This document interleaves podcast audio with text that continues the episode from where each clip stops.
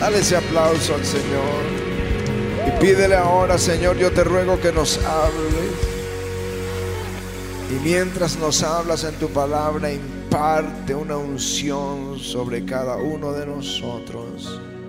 Te lo ruego en el nombre de Jesús. Gracias, Señor. Amén. Amén. Jueces y capítulo 2, versos 6.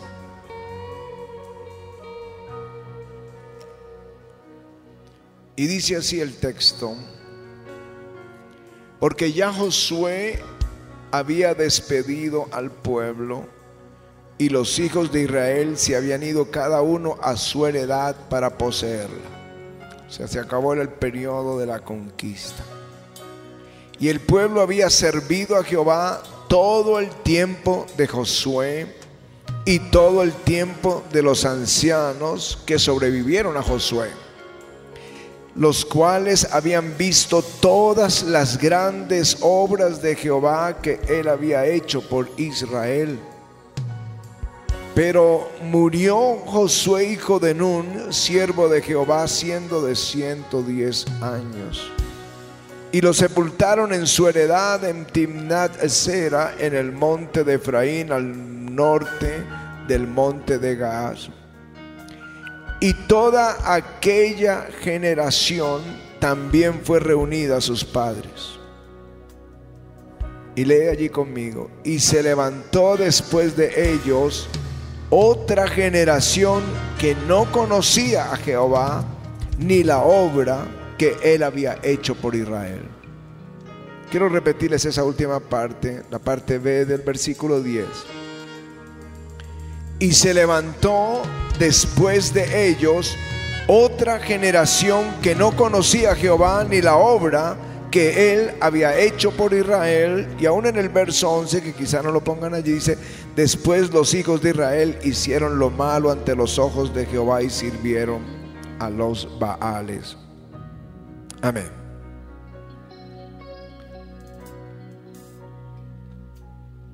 A mí me gusta esta anécdota que se la voy a compartir, que es una realidad espiritual bien importante. En una reserva natural de los Estados Unidos tenían un problema económico porque tenían muchos elefantes. Habían toda clase de animales, pero tenían muchos animales y costaba mucho sostenerlos, muchos elefantes, perdón. Y la junta tomó la decisión de sacar los elefantes viejos de la reserva y dejarlos jóvenes. Y de pronto comenzaron a pasar cosas inesperadas. Encontraron un rinoceronte despedazado. A la semana siguiente encontraron otro rinoceronte totalmente destruido. Y ya cuando vino el tercero, entonces se pusieron muy alertas buscando quiénes eran los cazadores que estaban matando los rinocerontes. Después de un tiempo y de una gran masacre encontraron que eran los elefantes jóvenes y cómo controlar un grupo de elefantes jóvenes violentos que parecían una pandilla, una banda de maldad. No sabían cómo hacer. Hasta que alguien sugirió que trajeran un elefante viejo. Y cuando trajeron el elefante viejo, se acabaron los problemas. Él puso la casa en orden. Cuando lee uno el libro de los jueces y se encuentra que la generación de los viejos, de la gente mayor, había muerto y que se levantaba una nueva generación que no conocía a Jehová. Y enseguida se desordenaron y comenzaron a adorar los Baales. Y lo que hizo el Señor fue levantar un ungido levantar a Otoniel, el hermano menor de Caleb, Y el Espíritu de Dios vino sobre él y puso la casa en orden. Mis hermanos, nuevas generaciones en la iglesia a veces tienden a perderse. Pero cuando Dios levanta hombres del Espíritu, la casa vuelve a ponerse en orden, en el orden de Dios. Aleluya.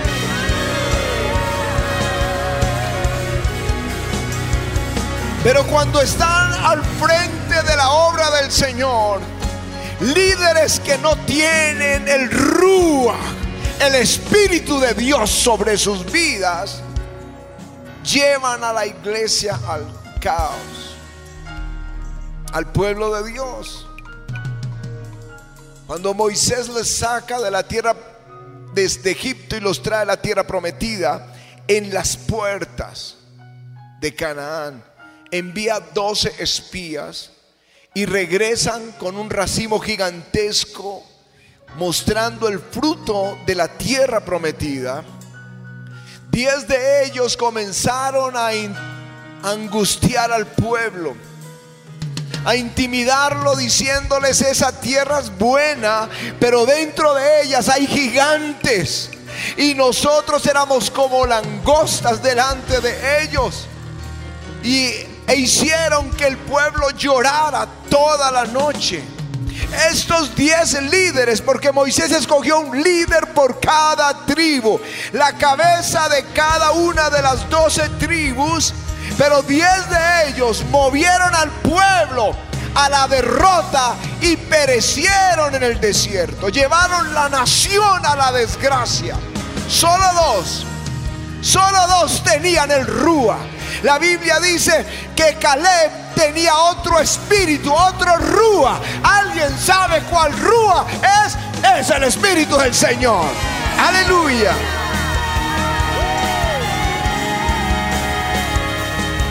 De Josué Dios mismo dio testimonio y dijo, Él es varón que tiene, en el cual hay espíritu.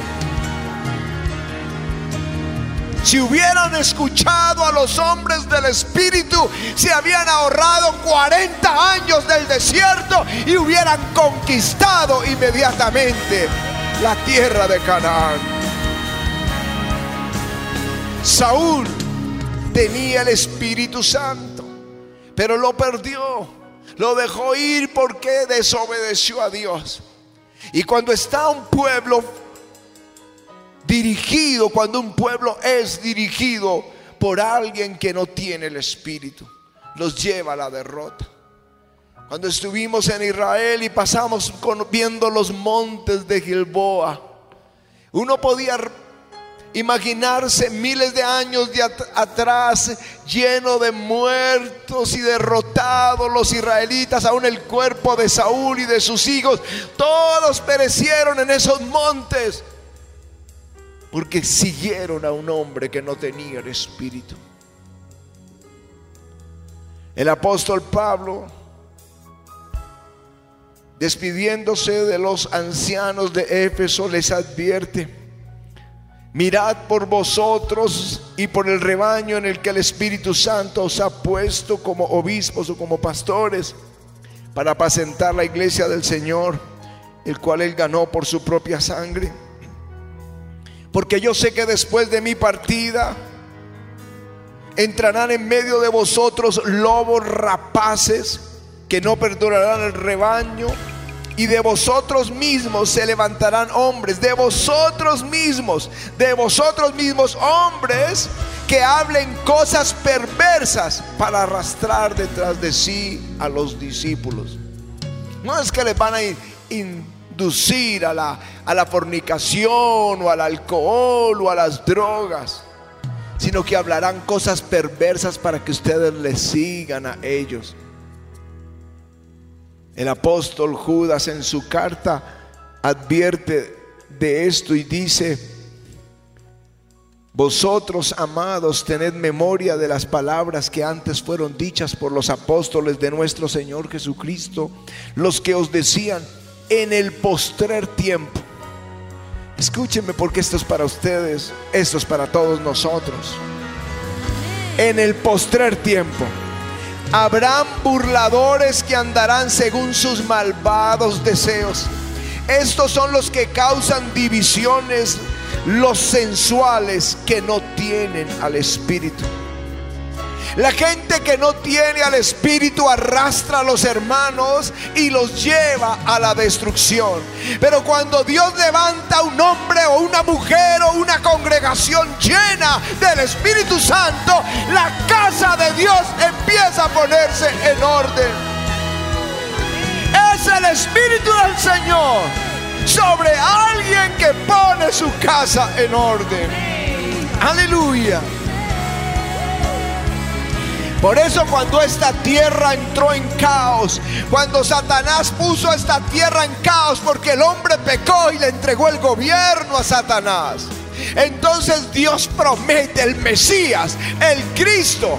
Y dice aquí mi siervo, yo le sostendré mi escogido en quien mi alma tiene contentamiento. Puesto sobre él mi espíritu y él traerá justicia a las naciones. Aleluya. Él pondrá en orden la casa. en nuestras batallas es el Espíritu de Dios. El libro de jueces con el que comenzamos hoy esta reflexión corta está llena de ese ejemplo, ejemplos iguales. Se apartan del Señor, caen cautivos en manos de sus enemigos y Dios tiene que levantar un hombre con el espíritu o una mujer con el espíritu. En el caso de Débora, que era profeta. Porque Císara y sus 900 carros oprimían al pueblo. En el caso de Otoniel, porque el rey de Mesopotamia oprimía al pueblo. En el, los madianitas oprimían al pueblo, Dios tuvo que levantar a Gedeón y llenarlo, vestirlo del espíritu. Porque usa una palabra hebrea que es lavash se vistió de Gedeón para dar la victoria al pueblo.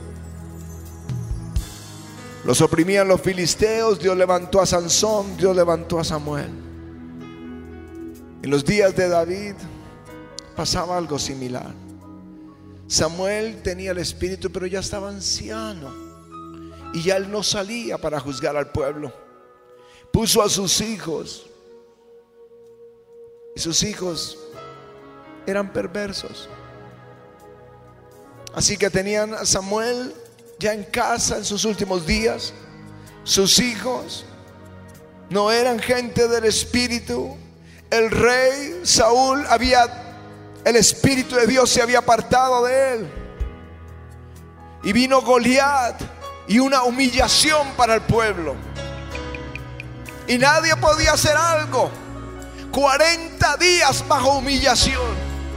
40 días. Yo no sé en mi espíritu, yo siento que algunos han estado bajo humillación o económica o de salud, pero que esta noche la unción del espíritu va a quebrantar esa humillación.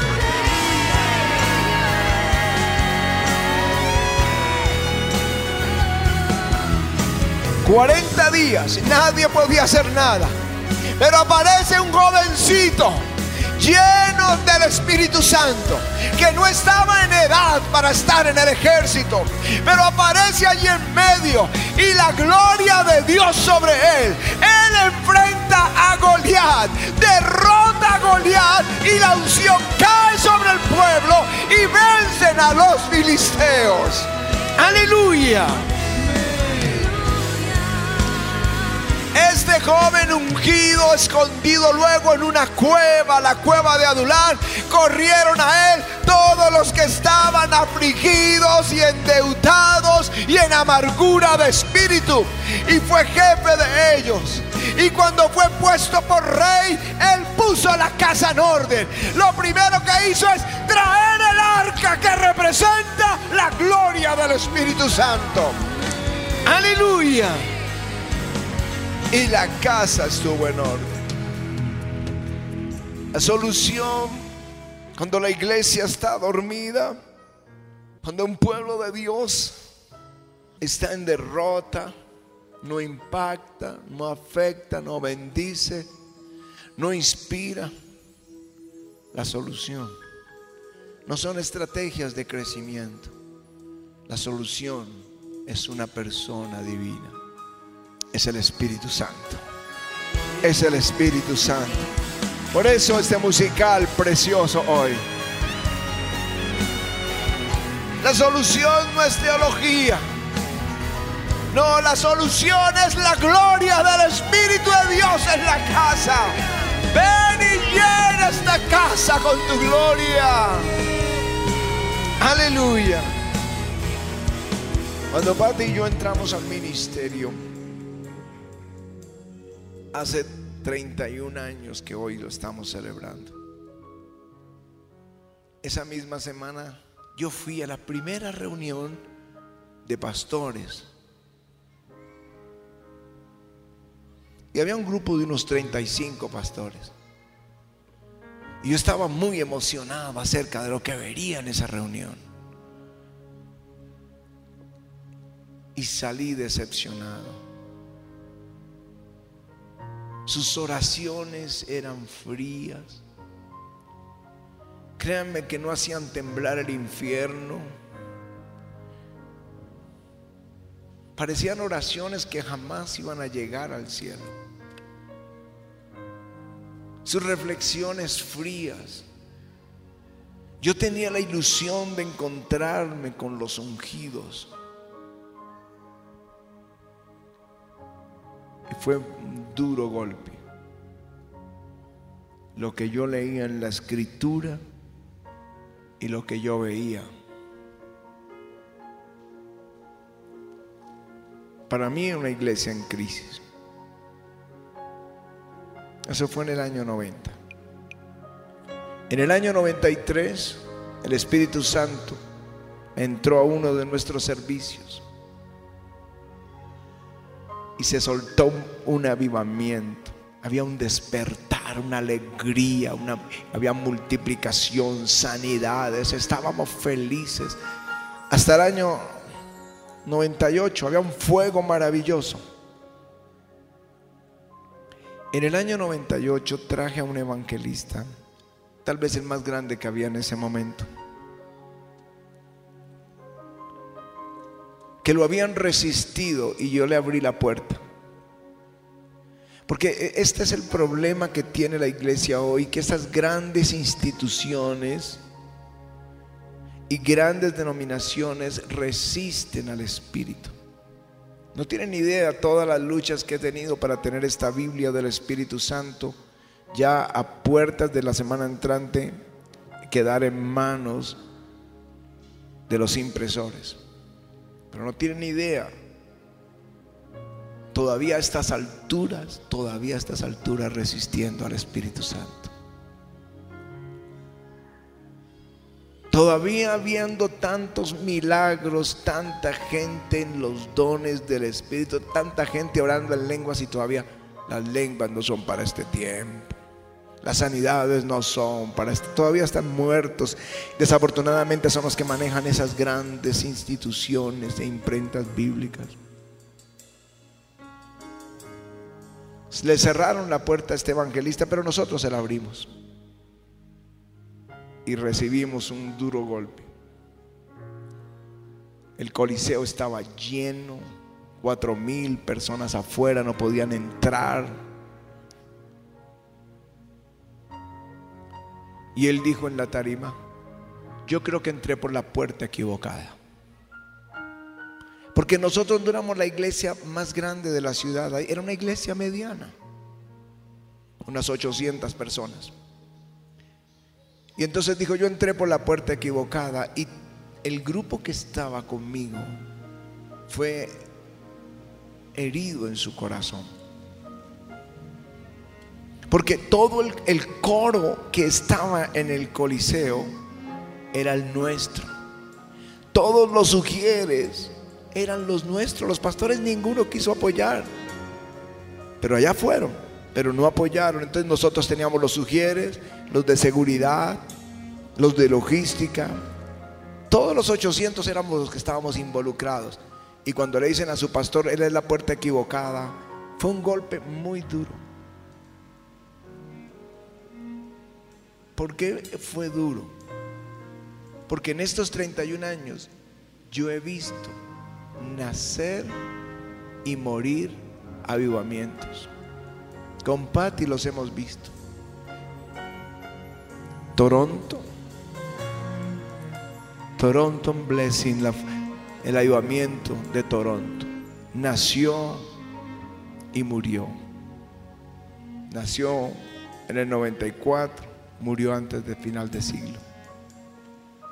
El avivamiento de Pensacola nació en el 95 y murió antes del 2000.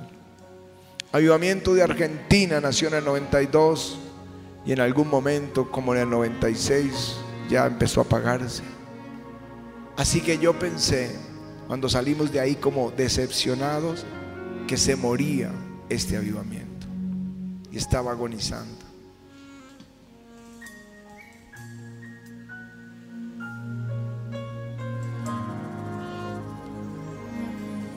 Corrí a la única persona que podía correr, al Espíritu Santo.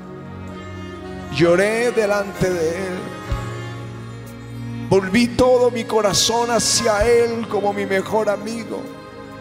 Y empezó Dios como el tronco que está cortado entre la tierra y que muere, con su agua comienza a florecer. Y comenzamos a reverdecer, a oír otra melodía en mis oídos, en mi espíritu. Comenzó un nuevo cántico en el corazón y la iglesia comienza a reverdecer. Y Dios la mueve del norte de la ciudad a esta zona industrial. Y en un solo día en un solo día. Ya éramos dos mil personas en un día. Esa sede no nos aguantó sin un año y vinimos aquí. El auditorio era para tres mil y comienza a crecer. En el 2002, 12 años de avivamiento. Fuimos al Coliseo El Salitre, que era para seis mil personas, estaba lleno. Hicimos ahí el aniversario hoy, hace, bueno, 2002, casi 20 años, 19 años. Y ese día yo prediqué, ese día no predicó el predicador invitado que era Ralph Wilkerson, el pastor de la iglesia más grande de los Estados Unidos en ese momento. Cuando terminé, él que estuvo en los ministerios de Catherine Kuhlman, que fue su representante, nos dijo lo que yo sentí aquí, no lo había sentido desde los días de Catherine Kuhlman. Dijo, Pastor Ricardo, usted es el que tiene que predicar. Ustedes son líderes de un avivamiento. Y ahí comienza un movimiento y va creciendo. En el 2006 era la iglesia latinoamericana más grande. Dios comenzó a multiplicarnos congresos de pastores, avivamiento al parque, medio millón de personas, libros, iglesias, seminarios, la gente corriendo al avivamiento. Yo les digo, cuando hay crisis en una iglesia, el Espíritu Santo es la respuesta. Cuando hay crisis en tu familia, el Espíritu Santo es la respuesta.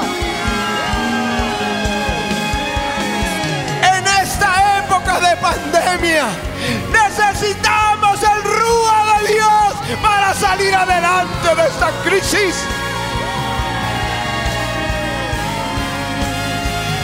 Este es el momento donde la iglesia necesita un fresco bautismo del Espíritu Santo. Si tú lo quieres, levanta tus manos y pídelo. Sopla, sopla sobre mí.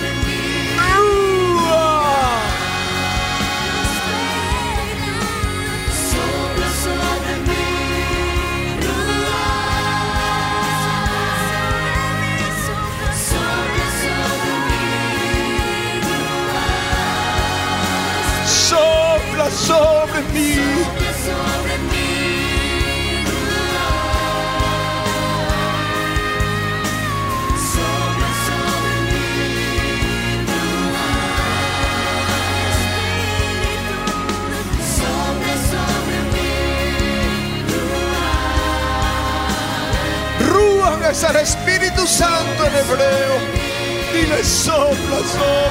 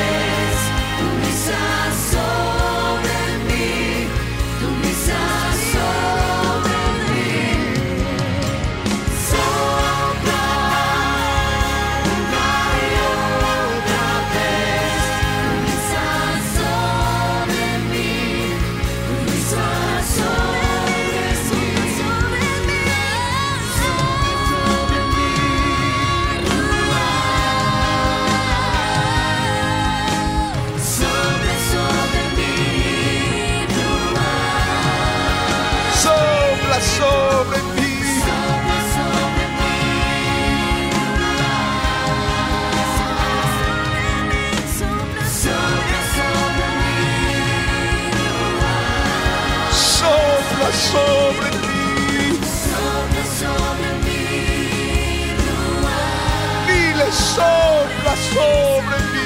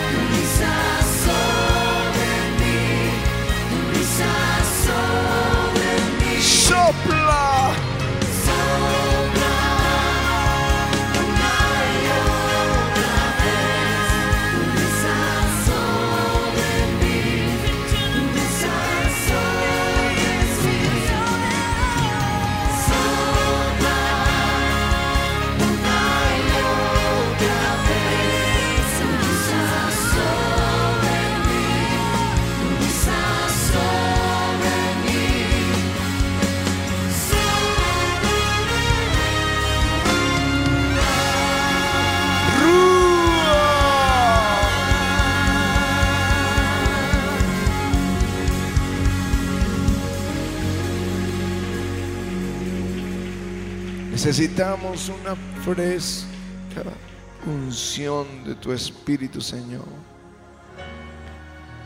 No puede ser de otra forma la salida de este tiempo de tribulación. No puede ser otra forma la salida de esta pandemia. Necesitamos que sople sobre nosotros, sobre esta iglesia, sobre las, la nación, sobre las naciones. Soy aquí representada por pastores del Brasil, Perú, de Ecuador, de México, de Argentina, la República Dominicana, de Costa Rica, pastores que vinieron de España. Necesitamos que tú vengas en esta hora. Sopla, Señor, en el nombre de Jesús.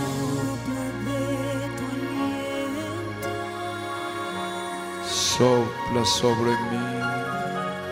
Sopla sobre mí. Pide que Él sople sobre ti ahora. Brasil, yo quiero orar por mis hermanos de Brasil.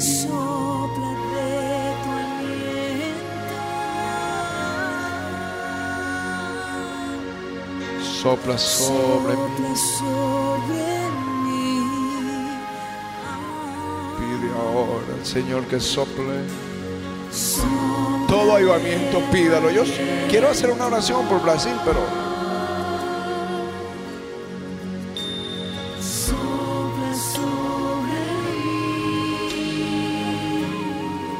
sopla, Señor, sobre esta pareja.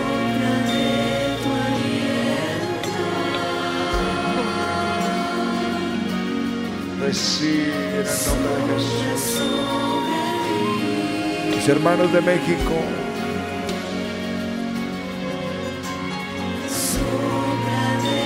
la gloria esté sobre ustedes. Tócales ahora. Tócales porque van a avanzar y nadie los va a detener. Van a avanzar, la gloria va a estar corriendo por este país. Toca, tócales ahora. Toca, tócales en el nombre de Jesús. De México también. Tócales ahora. Toca, toca, toca, tócales. ¿Dónde están los sugieres? Perú. ¿Hay alguien de Perú aquí? ¿Alguien de Ecuador? Sopla sobre mí. Tócales ahora, tócalos, tócalos en el nombre de Jesús. Toca, toca Ecuador en el nombre de Jesús, toca Perú. República Dominicana, Paraguay, mis hermanos. Para República Dominicana, vengan acá. Yo te pido en el nombre de Jesús, tócales, tócales hoy en el nombre de Jesús. Dame el Paraguay. Paraguay quería dejar de últimas el mejor.